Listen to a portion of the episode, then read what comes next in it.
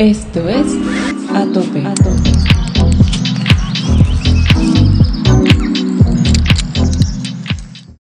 Sí, bien. Bueno, vos decís, tenemos un 6.000 acá, pero primero no es que te vas solo, segundo, eh, tiene un costo, queda lejos, es tiempo. Entonces, con el hipóxico te ahorras un montón de dinero. Y también te ahorras lesiones, porque si pagaste una montaña, no sé, en Perú, en Bolivia, en Nepal, donde vas a ir y no querés ni, ni agarrarte un COVID, ni una gripe, ni un esguince, ni lesionarte, pues vas a cuidarte, ¿no? ¿Quiénes somos? ¿Hasta dónde podemos llegar? ¿Cuál es nuestro potencial? ¿Dónde están los límites? Dale duro, dale a tope. El podcast de escalada y montaña de Ecuador para el mundo.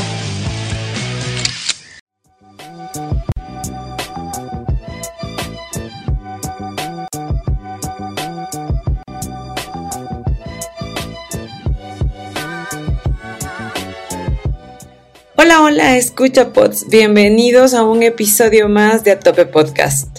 Yo soy Gabriela y estoy súper contenta de estar de nuevo de vuelta.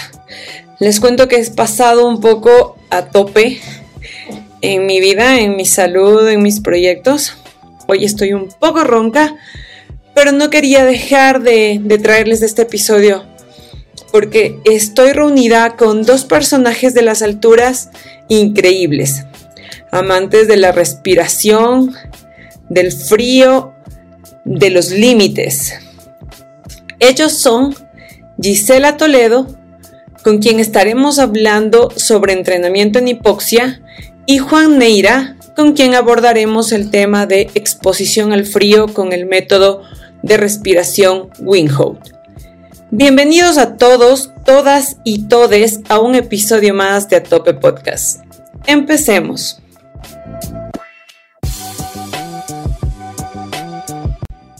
Bueno, les invito a romper el hielo mencionando a dos animales de las alturas con los cuales se identifican. Dice. el águila, el águila. Con, con el cóndor definitivamente. Y el halcón. Diría que entre esos dos.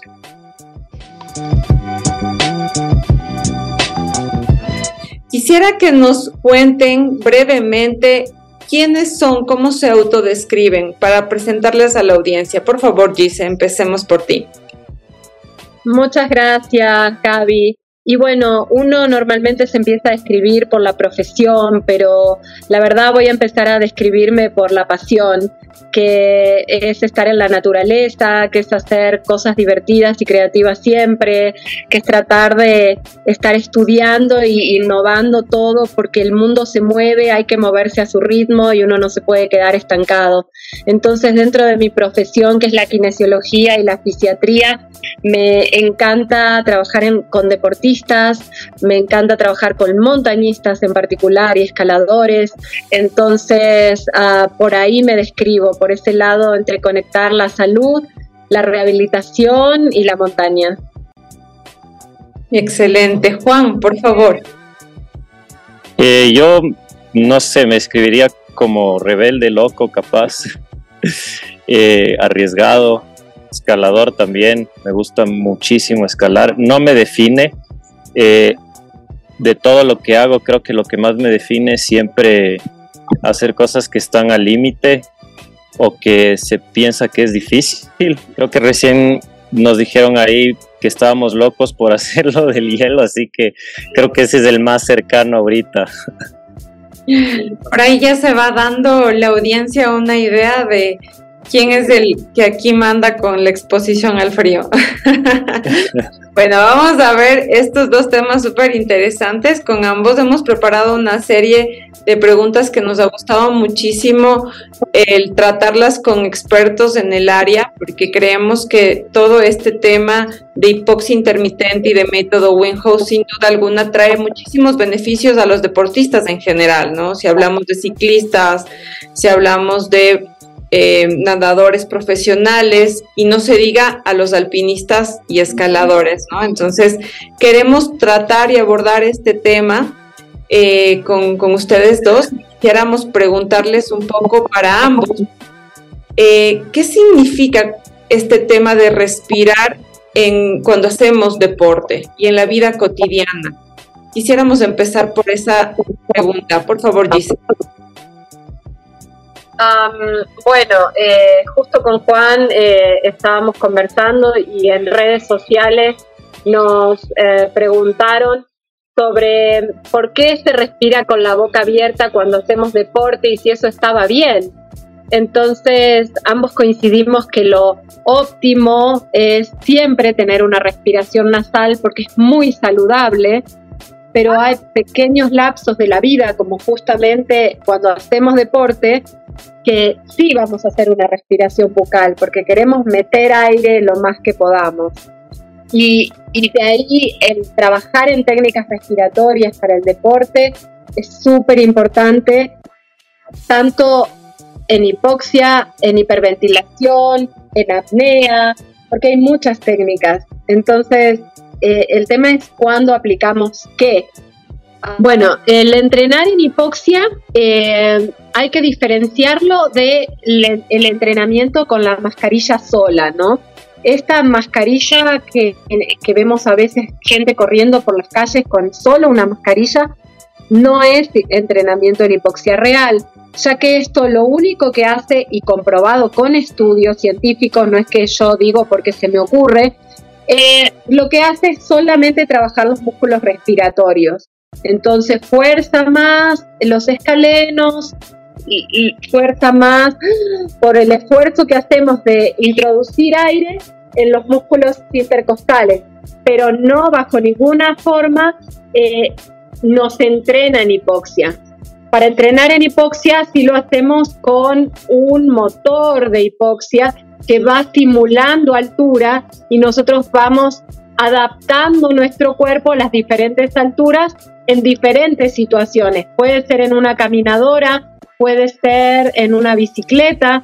Lo importante de esto es tratar de eh, hacerlo progresivo para que el cuerpo se vaya adaptando y aclimatando, que eso es lo que normalmente hacemos en montaña y uh, los beneficios que esto trae para un deportista de cualquier deporte que entrene en, uh, en hipoxia es que va a disminuir su frecuencia cardíaca, entonces ya no se va a agitar tanto en su deporte, va a disminuir su presión arterial, entonces no va a tener riesgos de eh, subir su presión arterial nadando, por ejemplo, en un Ironman, va a aumentar el EPO, entonces el EPO es la eritropoyetina que se uh, formula en nuestro cuerpo ante la falta de oxígeno. Entonces nuestra médula inteligentemente forma más glóbulos rojos. Vamos a aumentar nuestro VO2 max, que es esa capacidad del de, cuerpo de rendir mejor, vamos a aumentar nuestro umbral de lactato, entonces ya no se va a dar el lactato tan pronto. Y justamente al aumentar el umbral de lactato tenemos menos fatiga, vamos a aumentar el metabolismo de las grasas, entonces esas grasas se van a poder consumir más rápido y mejor. Y esto va unido con el aumento de la producción de mitocondrias. Entonces esto es común a todos los deportistas que entrenen en hipoxia. ¿Y qué hay sobre el entrenamiento en hipoxia intermitente? Este tema de hacerlo intermitente con esta mascarilla de la que hablamos, con un motor que simula altura, poniendo y sacando esta mascarilla de hipoxia, tiene unos beneficios en salud más allá del deporte, porque eh, va a trabajar en la parte neurológica, estimulando las conexiones neurales es muy importante y se estudió en personas con lesión medular incluso, que después de esto empezaron a sentir zonas de su cuerpo que no se sentían. Es un proyecto que se está llevando a cabo con investigaciones en Estados Unidos, Europa, especialmente en Rusia, donde eh, han visto con grupos poblacionales que su médula empieza a conectar y a dar sensaciones en terminales nerviosas que antes estaban dormidas por la lesión medular. Otra cosa en la que se está usando, que en Estados Unidos sabemos que el índice de obesidad es bastante grande, entonces hay mucha gente que empieza a hacer deporte porque el cardiólogo lo manda por su obesidad y han visto cómo aumenta el metabolismo de las grasas y queman grasa más rápido. De hecho, se vio en una población cómo bajó a menos del 20% eh, la tasa de obesidad en esa población por entrenar en hipoxia intermitente. También, hablando de salud, el asma bronquial que nosotros conocemos, que las personas sienten que se quedan sin aire, en realidad están hiperventilando. Y esa hiperventilación es meter más oxígeno y, y Juan le fascina hablar de estos temas.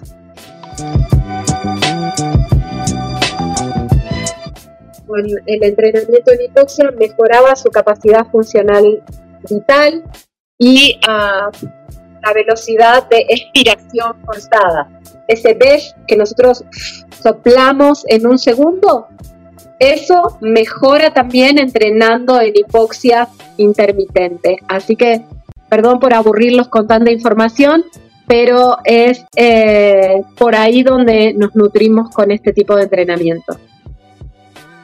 Gracias, Giselle. Sin duda alguna, el tema es súper amplio, obviamente abordarlo dentro de un solo episodio es casi casi imposible. Podríamos hablar un poco de los parámetros de control, por ejemplo, para el tema de hipoxia, si hay em, un proceso, un método para iniciarse, ¿no? En este caso, nos gustaría escucharlo brevemente. Bueno, depende de los objetivos de cada deportista, armamos los protocolos. No, no tenemos estandarizado, eh, sino que cuál es tu objetivo, ir a un 8000, ir a un 6000, eh, nadar eh, en aguas abiertas. Entonces, dependiendo de eso, armamos el protocolo en cuanto a tiempo, en cuanto a altura de la que partimos y el tiempo que nos vamos a demorar en hacer ese entrenamiento. Nosotros acá, por ejemplo, Gise, que estamos en Ecuador, pensando en que justamente tenemos a un gimnasio en las alturas, ¿viste? A los 6.000, a los 5.000, a los 4.000, tenemos un gimnasio y por eso sería bien interesante tratar algún caso y eh, qué significa estar en las cámaras o en los en, en estos métodos ya en gimnasio en tierra. ¿Cuál es el método? Sí, bien. Bueno, vos decís, tenemos un 6.000 acá, pero primero no es que te vas solo, segundo, eh, tiene un costo, queda lejos, es tiempo. Entonces con el hipóxico te ahorras un montón de dinero. Y también te ahorras lesiones, porque si pagaste una montaña, no sé, en Perú, en Bolivia, en Nepal, donde vas a ir y no querés ni, agarrarte un COVID, ni una gripe, ni un esguince, ni lesionarte, pues vas a cuidarte, ¿no? Que fue lo que trabajamos con Carl y, mm, y contó el día del lanzamiento de su documental cómo le sentó bien previo al Macalu hacer todo en hipoxia, eh, porque es todo esto que te estoy nombrando, ¿no? Tenés más chances de éxito cuanto menos te expones a lesionarte, porque tu objetivo no eran las montañas de acá, sino ir a algo más alto. Entonces, si tu objetivo es un 6000, como puede ser Chimborazo, como puede ser alguna montaña en la cordillera, eh, nosotros empezamos entrenando en los 3000 metros.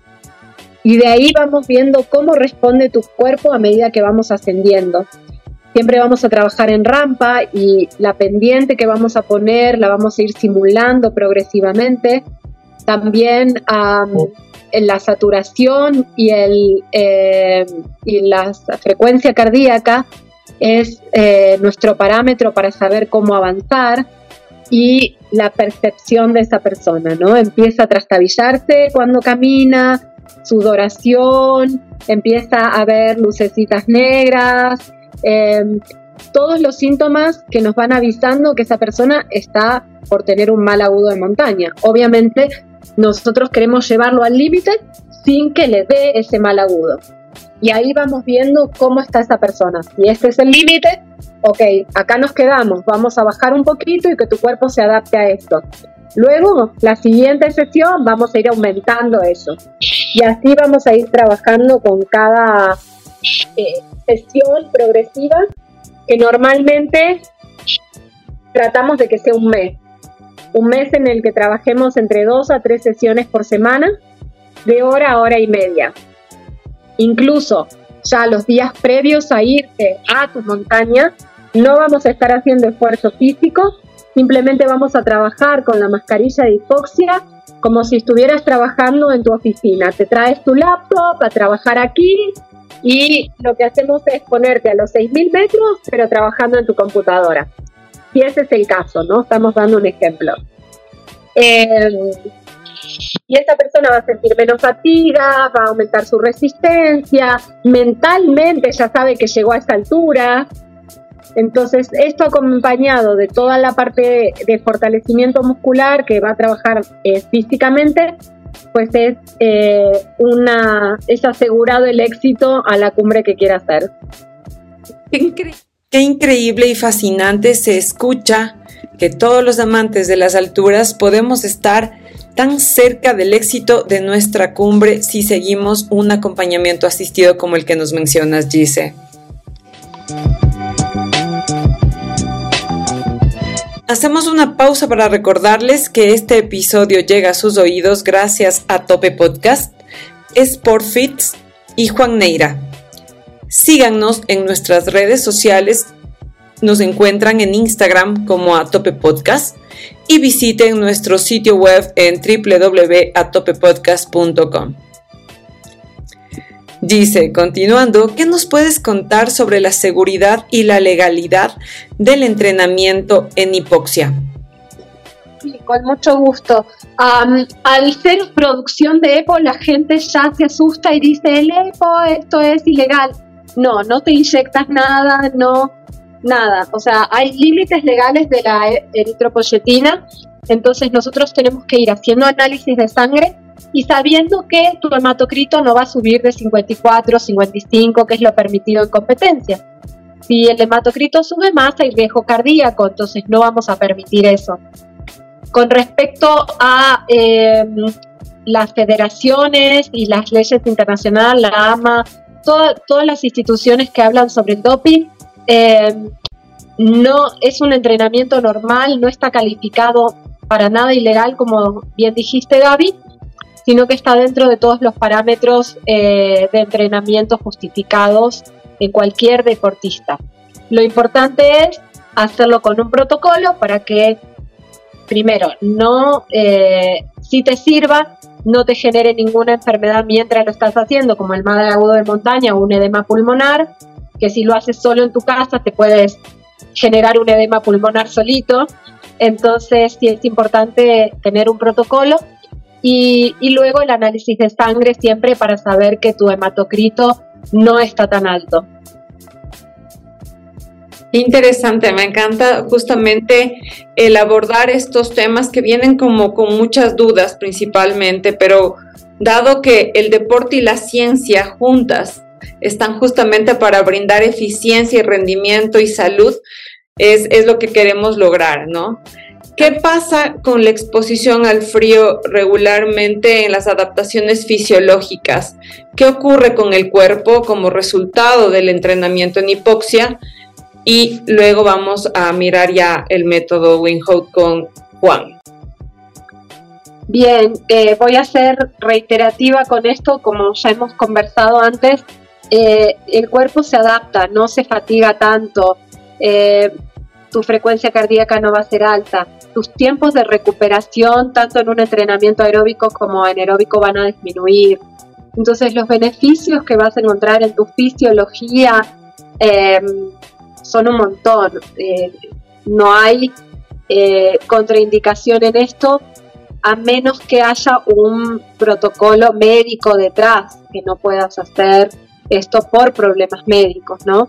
Pero si no, mm, te diría que bajo un protocolo estandarizado a tu caso particular no, no habría ningún inconveniente. Yo sí he visto gente que, eh, sobre todo en Europa, que cuentan que em, se compraron su aparato y que eh, entrenaron y que se sobreentrenaron.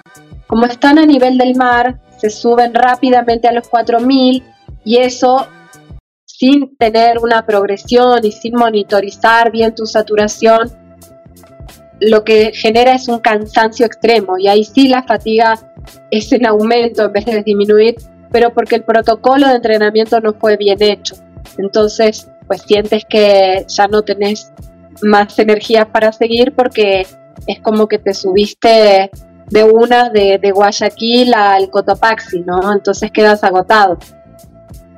Nos encanta con Juan trabajar juntos y, estamos en un proyecto juntos em, porque en realidad todo se complementa, ¿no? Son herramientas y lo que buscan es mejorar el rendimiento de la persona, más no decir tienes que hacer solo esto y esto te va a salvar, porque no hay panaceas, hay, hay conjunto de herramientas y el saber utilizarlas en cada momento a cada una, eh, en, un camino, en un proceso. Y mm, a mí me encanta hacer los cursos con Juan, tiene varios niveles de WinHop en los que cada vez nos va enseñando más cosas y se van todas uniendo. Eh, tenemos, como te contaba, el proyecto de, de Juan de varias cumbres y después el proyecto de eh, sacar de esto un documental para contar a las personas cómo fue todo este proceso. Entonces ya te estamos adelantando eh, la frutilla del postre de, el método que practica Juan, que si bien es Winhoff, y acá me, meto para darle un poquito de pie a Juan, eh, él, él adaptó esto a él y es tan propio que yo diría que es el el Breathing Juan Neira. Bravo, muy bien. Estamos entonces en proceso de, patentar este nuevo método. Gise, yo te agradezco muchísimo siempre por darte el espacio de abordar estos temas. De seguro vamos a poder tener más contenido en las redes sociales de hipoxia. Justamente sé que estás trabajando en ello y vamos a poder, poder, vamos a poder compartirles mucha más información. Quisiera que esto sea como un abrebocas. ¿Qué, qué le puedes terminar diciendo a la audiencia eh, como mensaje para seguir hablando de este tema, de seguir abordando este tema? Sí, muchísimas gracias. Em, la verdad, eh, cada vez que uno sale a la montaña siente la hipoxia, ¿no? Entonces, si antes lo probamos y sabemos en cada altura cuánto saturamos y cómo nos sentimos cuando salimos a la montaña, eso ya está incorporado, nuestro cerebro ya lo vivenció antes. Entonces es tanto mejor porque ya ese miedo está aprendido a, sobrellevarlo porque sabemos que ya no fue bien a los 4.000, a los 4.500, a los 5.000. Entonces vamos a ir con más seguridad, mentalmente mejor y con una respiración aprendida, porque durante todo este proceso ya no generamos esa ansiedad, encontramos nuestro paso para ir en la montaña, que no es el mismo para todos, pero cada uno aprende el suyo y entonces al salir a la naturaleza ya estamos entrenados mental y físicamente. Qué lindo ese mensaje, me encantó desde la parte orgánica y desde lo que más nos encanta, ¿no? Como el estar afuera de una forma consciente y es y escuchando y monitoreándonos. Pues gracias Gise, increíble saber que desde esa parte podemos comenzar a hacer mucha más conciencia de nuestra respiración. Desde pequeños Gise podemos trabajar la hipoxia como a nivel de familia. ¿Desde qué edad? Desde los 12 años, eh, que ya son eh, niños constituidos, que no tienen ninguna patología de base ni nada, desde los 12 años podemos empezar a jugar, porque de niños la montaña es un juego, a, trabajar y a entender cómo responden esos mini cuerpos en la altura. Excelente. Gracias, Gise. Yo súper contento de, de tenerte acá. Muchas, muchas gracias. Te veo hasta la próxima.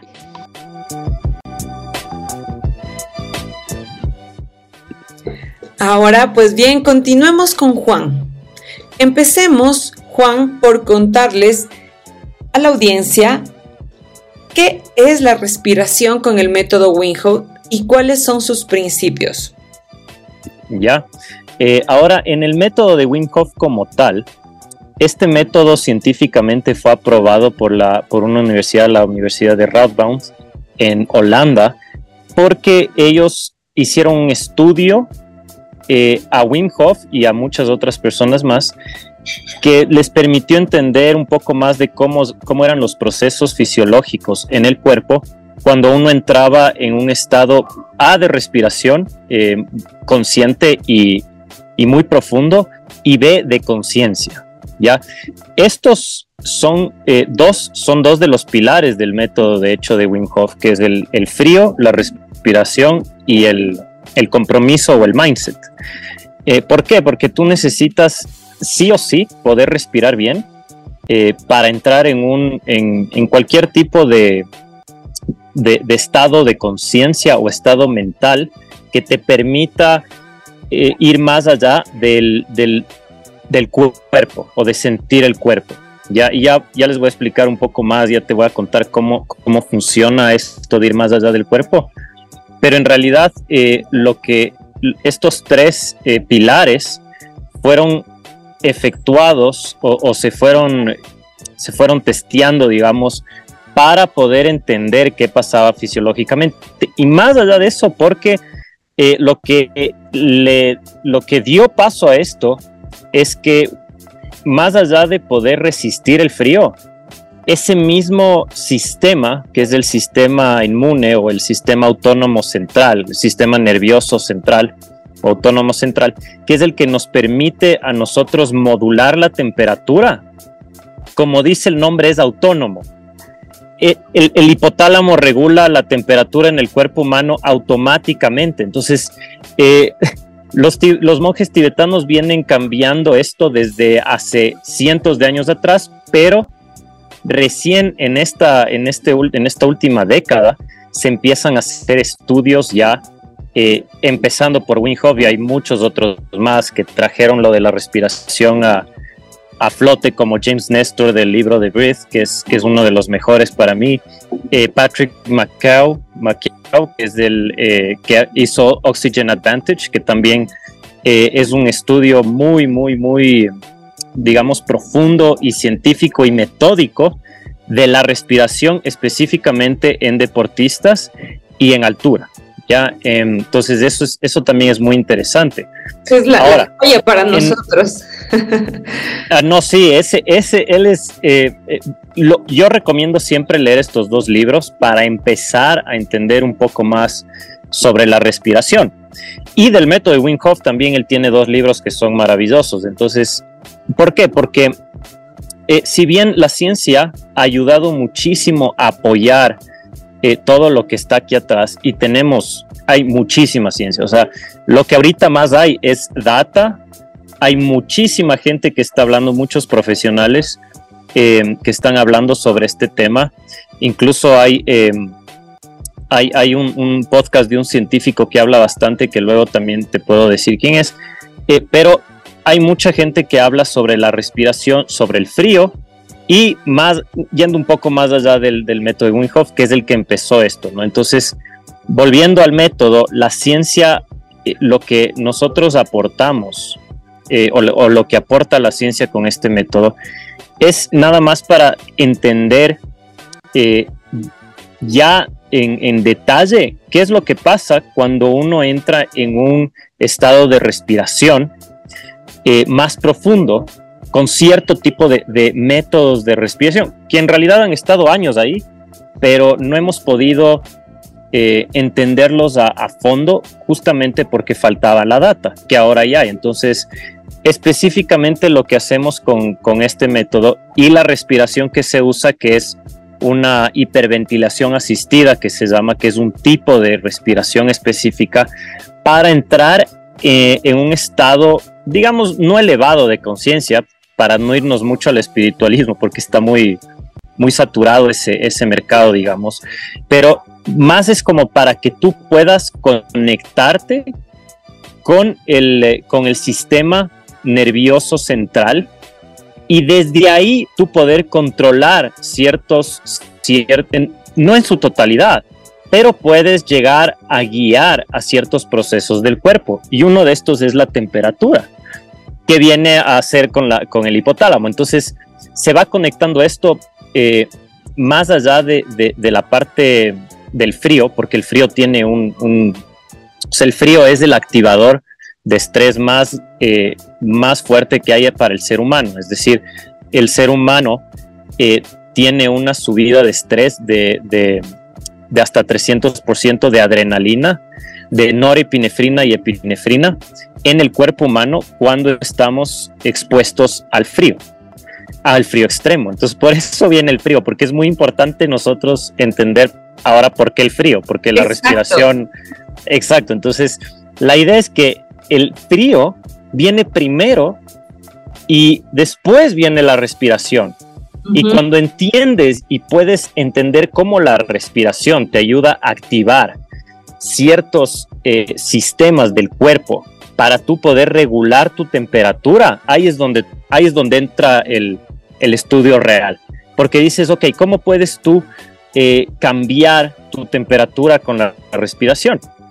Y en realidad no es tanto la respiración, sino es el enfoque que tú tienes, primero el mindset, y luego aprender a respirar dependiendo de cuál es el, el momento, el objetivo, cuál es el activador de estrés.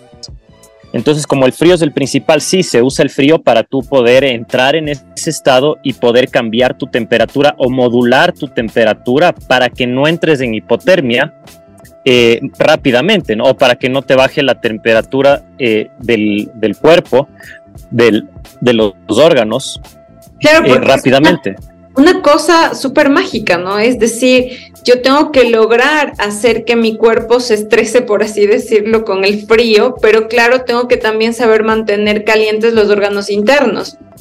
Y la sangre, y la sangre que obviamente no deje de circular y vuelva a circular libremente, desapareciendo un poco la sensación de frío. Es más o menos como pasa en una línea de tiempo, ¿o no? ¿Cómo, cómo ya pasa, pasa específicamente en una línea de tiempo. Es, de hecho, es el mindset, el mindset es primero, nosotros por eso en los talleres, en los cursos, para cualquier cosa que hacemos, que es la expedición o el taller o sumergirse en, frío extremo, cualquier tipo de exposición en frío, siempre vamos a hacer un planteamiento del mindset, porque eso es lo que a la final eh, es muy importante, porque si es que tú tienes un enfoque, tú puedes activar diferentes partes de tu cerebro que van en sí a activar el, sistemas del cuerpo que te van a ayudar a modular. En este caso es el frío, ¿ya? En el frío, ¿qué pasa específicamente en el frío? Tú tienes, tú cuando entras a, una tina, digamos, de hielo, tu cerebro primero interpreta esto como una señal eh, de estrés súper fuerte vas de cero a mil, literalmente. O sea, vas como, como que, y, este es un ejemplo que em, es un poco, un poco fuerte, digamos, pero es, uno de los ejemplos más normales. Cuando tú, eh, cuando éramos eh, cavernícolas, digamos, y, estábamos cazando en la evolución, lo que teníamos es que huir o, pelear con algún depredador. Y esto pasa también en los animales cuando tú vas de 0 a 1000 o, subes de 0 a 100, 200, 300, el cuerpo crea una cantidad de energía tan fuerte y tan rápido que tu adrenalina tiene que subir. tienes que crear muchos, muchos eh, químicos en el cuerpo para que tú puedas sobrevivir o contrarrestar eh, esa amenaza, si no te mueres. Entonces, ¿qué pasa? El frío, hoy por hoy, como ya no tenemos depredadores, en muchos países de Europa al menos ya no tienes eh, tantos riesgos como tenías antes o como tenemos, digamos, en un país de tercer mundo, que si tienes, digamos, otras cosas que te pueden asustar o, que tengas que subir, pero sí, digamos, en un choque o algo así, sube tu adrenalina. Entonces, eh, lo que pasa con el frío en niveles ya desde 3, 2, 1 y 0 grados es que vas a subir exactamente la misma cantidad de adrenalina o más de que si estuviera acechándote un depredador y que tu cuerpo entra. Entonces, ese es el primer receptor.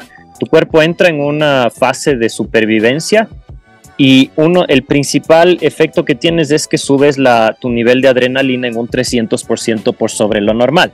Varía, hay gente que es 250, 200% más del nivel normal, ¿no? Si eres una persona sedentaria, para, los montañistas que estamos acostumbrados a tener este tipo de, digamos, de niveles de adrenalina altos. Claro, de sube, Ajá.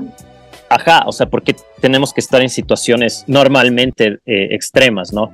Sí tenemos un aumento con el frío, es bastante alto, pero no es tan impactante como si fuera alguien sedentario que prácticamente no toma ni un solo riesgo en su vida, ¿no?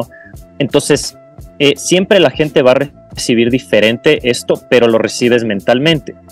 Eh, ¿Por qué? Porque el rato que tú generas esto, este, este, se activa este, e, esta, este estrés en el cuerpo, el cuerpo entra en un estado de supervivencia y ahí, ahí viene lo que llamamos el fight, flight or freeze. ¿ya? Entonces, cuando entras en esto, se activa otra parte del cerebro que es completamente automática. Y esa parte del cerebro, para nosotros interpretarla como, como algo racional, por lo general eh, es una voz o es una, una, un instinto de salir del hielo. Pero como no puedes salir, lo que te obliga es a respirar y, respirar y, trascender ese, ese dolor. Ahí, en, ese punto, tenemos una, una, pared, digamos, de adrenalina. Tenemos una, una, un, como una subida de adrenalina en la que dura más o menos un minuto y medio, dos minutos, en el que el ser humano promedio, porque hay variaciones, pero el ser humano promedio, cuando pasas esa barrera, baja la adrenalina. Pero llegar a esa barrera es durísimo porque tu cuerpo, primero que sientes un dolor, todo eh, lo, que, lo que hace el cuerpo es entrar primero en este, en este estado de supervivencia, aumentamos la adrenalina, hasta el minuto 30 también hay un efecto que se llama vasoconstricción. Entonces, lo que hacen los vasos sanguíneos y las arterias principales, que son las de las piernas y lo de los brazos, es cerrarse parcialmente para que la sangre fría no entre a los órganos. Después de esto también eh, viene un, eh, dependiendo de en qué caso estás, porque si estás nadando, lo que va a hacer la adrenalina es que va a ir a tus a tus extremidades que necesitas para salir del agua. Si estás corriendo a las piernas, normalmente cuando estás en el agua eh, vas a sentir mucho más en, el, en las extremidades el dolor y eso también es adrenalina, Y después de eso hay un ligero momento en que empiezas a temblar. ¿ya? Y esto se da no por el frío, sino por la adrenalina. Claro. Porque el shock, el shock es tan rápido que tu cuerpo no entra en un estado de, digamos, de, de, hiperventilación tan rápido. Entonces, porque cuando hiperventilas ya normalmente es cuando pierdes el control, empiezas a respirar, a, llenarte más de oxígeno, eh, botas todo el CO2 y lo que va a hacer eso es que tú entres en un estado de pánico normalmente eh, y pierdes, eh, pierdes motricidad. Y esto pasa, esto pasa en ese primer minuto y medio, pasa todo esto. Eh, la, idea es, y lo que yo hago con los talleres es justamente modular eh, para que tú entres en un estado consciente y puedas tener completa, eh, completa o sea, que tengas claridad de lo que estás haciendo y de que puedas salir de ese momento con tu mente para después activar los procesos fisiológicos. pero esto pasa más o menos en ese orden. Luego de ese minuto y medio baja la adrenalina, tu cuerpo se empieza a regular y si lo estamos haciendo bien, es decir, ahí entra la respiración. Para no hiperventilar, porque la hiperventilación lo que hace es activar el sistema nervioso, el sistema inmune más bien, eh, lo que hacemos es respirar. Tenemos varias técnicas de respiración y con eso modulamos la temperatura y modulamos los procesos para no entrar en, en pánico que eventualmente te lleva a la hipotermia. Entonces, esos más o menos son digamos, los pasos más generales cuando, cuando entras al hielo. Ya hablemos un poco de estos beneficios per se para escaladores, por ejemplo, para eh, montañistas y, ¿por qué no?, para la gente en general. Claro. Ahora sí, la idea y el tema de esto es justamente em, eh, dentro del espectro de ejercicios de respiración que hay, específicamente para, para lo que es el, método de Wim Hof, y no solo el de Wim Hof, sino para lo que es ya eh, la exposición en frío, el manejo de estrés, el manejo de la ansiedad. Los montañistas siempre estamos en, momentos de estrés, de ansiedad, diría yo. No solo eh, por nosotros mismos, sino que también a veces eh, cuando guiamos personas, o porque bueno, yo no guío en la montaña, pero guío en el hielo. Entonces sí tienes que tener a veces un nivel de, de, percepción y de claridad eh, mucho más eh, alerta, digamos, o más, más frío, y ahí viene el frío, porque cuando uno, cuando te dicen cabeza fría, es cuando tienes que, que estar enfocado, ¿no? Entonces, anda, entra con la cabeza fría. Una mentalidad estoica. Exacto. Eh, la, idea, la idea de estos ejercicios en realidad es tu poder entrar en un estado eh, de calma, ¿ya? Eh, normalmente y oxigenar. Ahora, hay, hay, muchos ejercicios para entrar en esto y, y, de nuevo, hay miles de ejercicios. De nuevo, si leen, el, lo, lo, ideal sería leer el libro de de James Nestor más para este tipo porque eh, cuando se hace ejercicio, no solo en la altura, sino en cualquier, eh, en cualquier entorno, suele, eh, suelen haber muchos, muchos efectos fisiológicos en los cuales tú puedes modular con el oxígeno, ¿ya? Entonces, específicamente en la montaña, por ejemplo, hay un estudio que se hizo recién con el método de, de Wim Hof. Se fueron alrededor de 30 personas que no habían subido nunca una montaña, eh, que no habían eh, subido más de mil metros en su vida, no sedentarios, pero no habían subido eh, a, una altura mayor a la de 2000, ¿ya?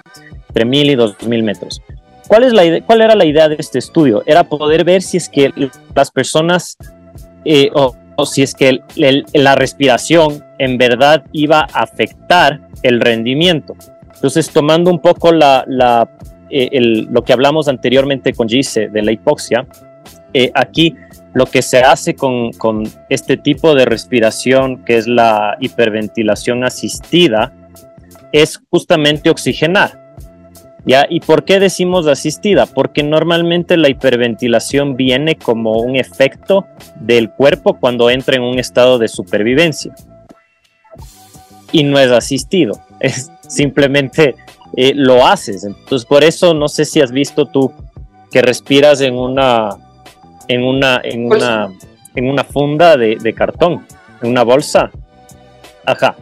Esa, ese, esa técnica se desarrolló para que eh, la gente que está, que no tiene control de la hiperventilación porque están en un ataque de pánico o necesitan respirar y están entrando ya en una ansiedad bastante intensa, te puedes desmayar porque estás llevando mucho más oxígeno eh, y estás botando CO2. Pero cuando respiras en la bolsa rápido, lo que estás haciendo es generando más CO2 en el cuerpo, lo que ayuda al intercambio entre eh, la sangre eh, y, los músculos de oxígeno. ¿Ya? Cuando tú tienes CO2 en el cuerpo, el CO2 es el, el que ayuda a que haya ese intercambio. Entonces, eh, también hay, hay el, eh, ese sería la hiperventilación. Lo que haces es llenarte tanto de O2, de oxígeno, que sacas todo el CO2 y no puede absorber oxígeno tu cuerpo. ¿ya? Y por eso te desmayas. No es que tienes full oxígeno, al contrario, no puedes absorber el oxígeno. Entonces, em, ¿qué pasa cuando estás en la altura?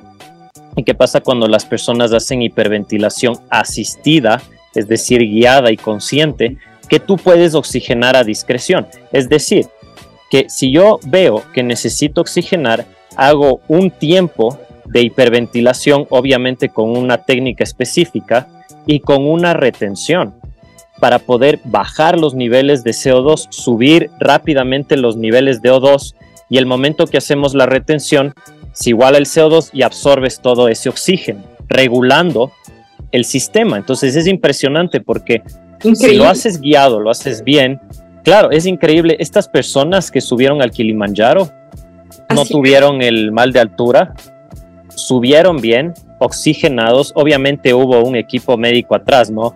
Eh, y, un equipo científico viendo, el, viendo la temperatura, viendo la saturación, porque encima de todo esto subieron sin camiseta. Entonces hay que medir muchas cosas ahí. Y una de las principales obviamente es la saturación se pudo lograr ver que eh, ellos, o sea, que este tipo de de ejercicio, no solo la hiperventilación asistida, sino el ejercicio mental que tienes que hacer, los, las respiraciones diafragmáticas y de nuevo volviendo a lo que tú decías antes, por qué es importante hacerlo eh, a diario, ya, ya te voy a explicar. Eh, porque vamos a volver allá. Estas personas, el único entrenamiento que hicieron fue hacer durante un mes varios tipos de, de ejercicios respiratorios para fortalecer eh, los músculos, principalmente el corazón, porque obviamente el corazón es el principal músculo eh, para tú poder estar eh, em, equilibrado en la montaña. la montaña. El corazón, el diafragma, los ocho diafragmas, porque tenemos ocho diafragmas por cada órgano, ¿ya? todos los músculos del sistema cardiovascular, porque también tenemos músculos que llevan la sangre por la vena porque esa es la forma que las venas transportan la sangre, es con los músculos. Y con la respiración nosotros fortalecemos esos músculos para que el sistema cardiovascular sea más fuerte y puedas llevar la sangre. Estoy, segura que hasta este punto quien ha escuchado nuestro episodio y llegó hasta acá, seguramente se está preguntando si sabe o no sabe respirar y qué tan consciente es su respiración y qué poderoso es la respiración como tal si lo sabemos llevar a estos límites. Claro. Totalmente, o sea, es muy, muy importante entender la... Más que nada en la, en, sí, en la montaña.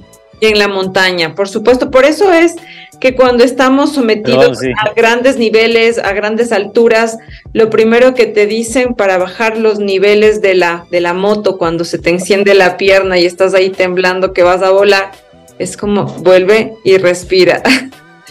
vuelve y respira, vuelve y respira. Claro. Exacto.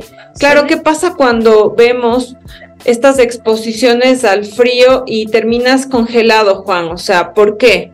Y lo que yo descubrí, obviamente empíricamente, porque en ese tiempo cuando yo, empecé, eh, Wim Hof todavía estaba haciendo los, los récords, todavía no había mucho el estudio, pero como yo empecé y yo me di cuenta, es que en realidad eh, todo es mental. ¿Por qué es mental el tema? Porque ya en la ciencia te das cuenta que tenemos nosotros un sistema que es el sistema de activación reticular, que es uno de los sistemas que nos ayudan a guiar al cuerpo para que tú puedas eh, modular eh, eh, la temperatura, digamos, en este caso con el frío, ¿no? Que también puedes guiar el estrés, puedes guiar el sistema autónomo central también para, para superar, digamos, enfermedades o para cambiar algo que está mal en algún órgano, etcétera, ya. Pero, ¿cuál es el problema? Que ya en el frío, como normalmente el ser humano entra en un, eh, se activa automáticamente eh, el, el estrés y entramos a un sistema de supervivencia. En el frío tendemos a guía, a dejarnos guiar por el cuerpo en el sentido de que el cuerpo ya entra en un estado muy, muy alterado de supervivencia. Y si llegamos, si seguimos ese, ese camino, empiezas a tener un declive, porque o no podemos mantener la energía que se produce con ese estrés, que se produce para sobrevivir, porque es muchísima energía, adrenalina y otros químicos más. No podemos mantener eso por periodos largos de tiempo y el cuerpo se empieza a, morir y uno de estos es la hipotermia en el frío. Entonces lo principal, eh, ¿por qué, digamos, la gente eh, o normalmente cuando estamos en una exposición en frío y ya te, empiezas a congelar, como dices tú, o, o porque eso te después terminas en que te puedes morir con hipotermia. Entonces, ¿qué pasa? Normalmente el cuerpo, la señal del cuerpo, cuando tú tienes que tomar algún tipo de acción, es que empiezas a temblar, ¿ya? Pero la diferencia entre temblar con adrenalina a temblar por el frío es que cuando es por adrenalina es rápido se activa el sistema nervioso y tú sientes que algo activó eso, porque puede ser que tú estés sentado en tu, en tu, no sé, en tu escritorio, en tu oficina, y algo activa esa adrenalina y entras en un ataque de pánico. Y eso también te puede llevar a la muerte, así no haga frío. Entonces, y tiemblas. Pero es diferente entender, si estás temblando por frío es cuando, digamos, ya estás 10 minutos en el agua helada y tu cuerpo ya empieza a temblar y tú estás completamente calmado, ahí es por frío. Ahí es porque ya el cuerpo empieza a activar los sistemas de calentamiento eh, naturales. Pero si es que es, eh, como te digo, es algo más instantáneo, eh, obviamente es por, el, por tu mente y porque tú activaste esos procesos fisiológicos a través de, de las emociones y a través de, de, no poder guiarlo. Entonces, por eso es súper importante la respiración, porque la respiración modula todos los procesos fisiológicos. Eh, y una de esas es, con la respiración empiezas a modular el sistema cardiovascular. Si logras eh, modular el corazón, todo el cuerpo le sigue. Es impresionante porque el corazón es el que dicta cuál es la cantidad de sangre y oxígeno. Y justamente por el bombeo, tú llevas esos químicos al resto del cuerpo. Entonces, si el corazón está mil bombeando adrenalina, no vas a calmarte, así, así, así quieras. Entonces la respiración es el primer paso para modular. Y de ahí, bueno, el enfoque, ¿no? Y muchas otras cosas más. Estoy, estoy fascinada de escucharte porque, claro, visualmente, yo soy súper visual, me voy imaginando cada cosa que vas mencionando. Entonces, ya quiero hacer una pausa porque sé que tienes también un muy buen contenido dentro de las redes este documental que vas a sacar que me decía Gise al inicio, no sé si nos quieres contar un poquito de ello y, un consejo, ¿no? Dentro de esta parte, un mensaje más que un consejo. Tenemos este proyecto que justamente yo eh, estaba pensando ya con Gise llevarle ya a un extremo en el que em, ya siento que se puede llevar, ¿no? Que es, que es subir algunas montañas de las más altas que se puedan en Latinoamérica, Norteamérica, eventualmente sí irnos más allá, pero sí, subir las más altas y las, y las más frías sin camiseta, justamente para, para ir viendo eh, cómo ya en la práctica, y es, es totalmente factible hacerlo porque ya lo he hecho, es eh, ya ponerlo en un, documental y que la gente pueda ver y diga, no, o sea, eh, si se puede, si pudo Wim Hof, después pudo este man y pueden miles de otras de personas más, entonces no ha de ser eh, un chiste, ¿no? Y es obviamente para que la gente empiece a, tomar conciencia ya de que pueden sanar y, trascender esos límites con la respiración y el frío. Eh, con el frío yo siempre recomiendo el, recomiendo el hielo, hacerlo muy, muy, muy precavido, siempre dos personas. Si puedes primero ir a hacer algún curso online, hacer algún taller conmigo, con cualquier persona que esté calificada para hacer esto, lo del hielo y después seguir. De ahí con, el, con, con lo que es el, el, agua fría y la respiración, eso es totalmente factible, pero igualmente los músculos que tenemos, nosotros tenemos muchos más músculos eh, solo en el alrededor del, del, diafragma y en el diafragma. Ajá, es decir, cuando tú vas al gimnasio y haces de bíceps, no sé, piernas, vas subiendo de nivel y, y vas fortaleciendo, ¿ya? Igual es con la respiración. La respiración no es solo el pulmón, la respiración es todo el cuerpo en realidad, porque se activan todos los músculos de los órganos. Son los músculos que llevan la sangre a través de las venas, son los músculos que tenemos acá adentro en la tráquea, eh, son músculos, son los músculos de la cara, son los músculos de los órganos. Entonces todo el sistema cardiovascular y el sistema respiratorio, tú puedes llegar eh, a, fortalecerlo a tal manera de que después también se expanden tus pulmones y a mayor oxígeno, mayor energía, a mayor oxígeno, eh, creas eh, más mitocondria también. Hay miles, miles. O sea, yo les recomiendo empezar con los de Wim empezar también con, con meditaciones normales. Cualquier tipo de meditación en donde tú inhalas profundo por la nariz y exhalas por la boca, porque este tipo de ejercicios y la hiperventilación asistida específicamente con el tiempo te van a ayudar a que fortalezcas todos estos músculos que van a llevar oxígeno a tus células. Y eso es regeneración gratis. Y eso, si lo van a hacer, es gradualmente, ¿no? Al principio puedes ir haciendo una ronda, dos rondas. Em, hay la app de Wim Hof, hay los videos. Yo también tengo videos de cómo hacer la respiración. Súper bien. Hay que ir gradual. vamos a dejar en los en las links del, podcast. Eh, hay muchos espacios donde podamos compartir enlaces, ponerles, de hecho, un artículo de esto, Juan, en la web de Atope Podcast, abierto para que podamos compartirlo. Muchísimas gracias. Yo estoy muy consciente de, de que esto es, es, tal cual como lo que mencionas. Yo lo viví en una primera sesión y estoy súper contenta de poder invitarles a cada uno de nuestros escuchapots. Yo, Juan, quisiera agradecerte siempre por tu disponibilidad, por toda la información que tienes. Ay, no, yo quiero repetirlo esto en una segunda, en un segundo episodio. Muchas gracias por invitarnos igual, porque es eh, maravilloso poder compartir siempre y, y dar este conocimiento a las personas que, primero los que quieren, porque hay gente que quiere entender esto, y segundo, a las personas que lo están buscando y les va a ayudar.